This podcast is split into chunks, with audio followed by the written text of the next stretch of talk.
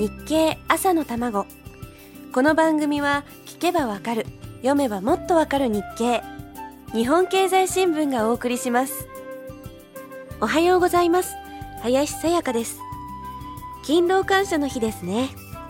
自分が学生だった頃は仕事してくれている父親に感謝する日なんだと思っていました。あんまりお金にはならないけれどポツポツと仕事をするようになって仕事をくださる方と一緒に仕事をしてくれる仲間に感謝する日なんだと思うようになりました。そして今はっきりとわかります。勤労感謝の日は勤労と言える仕事があることに感謝する日です。間違いありません。仕事があるってことに感謝しなきゃ。ですから祭日ですけど頑張って働きます。ありがたい。ありがとうございます。さああなたもこんな林さやかに何かお仕事を世話してみませんか？というわけで今日は仕事について考えます。まあ毎週考えてはいるんですが11月9日付日経ところ変わればのコラムはタイのバンコクからの話題。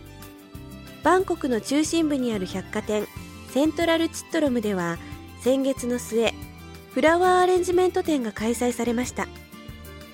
展示場はカメラを手にした人の波で埋め尽くされました。お客さんの記念撮影があちこちで行われ週末は思うように歩けないほどデパートが混雑するそうです。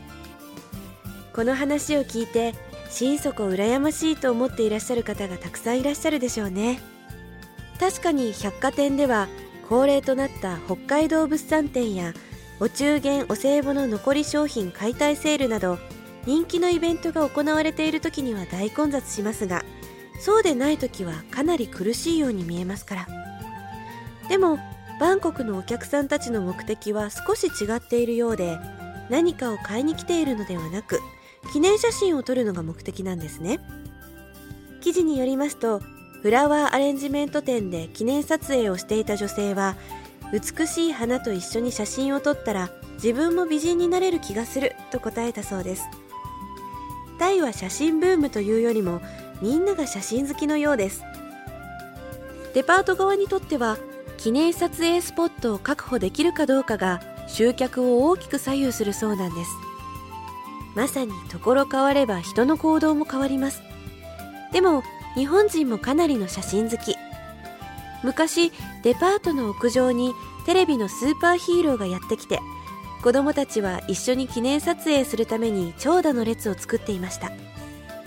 毎日ヒーローを呼ぶのは大変でしょうが例えばいろんなお店が作るクリスマスツリーにも記念撮影サービスや撮影ポイントを作ってあげれば集客が伸びるかもしれませんよ。どうでしょう？何かヒントになりました？さあ続きはまた明日のこの時間です。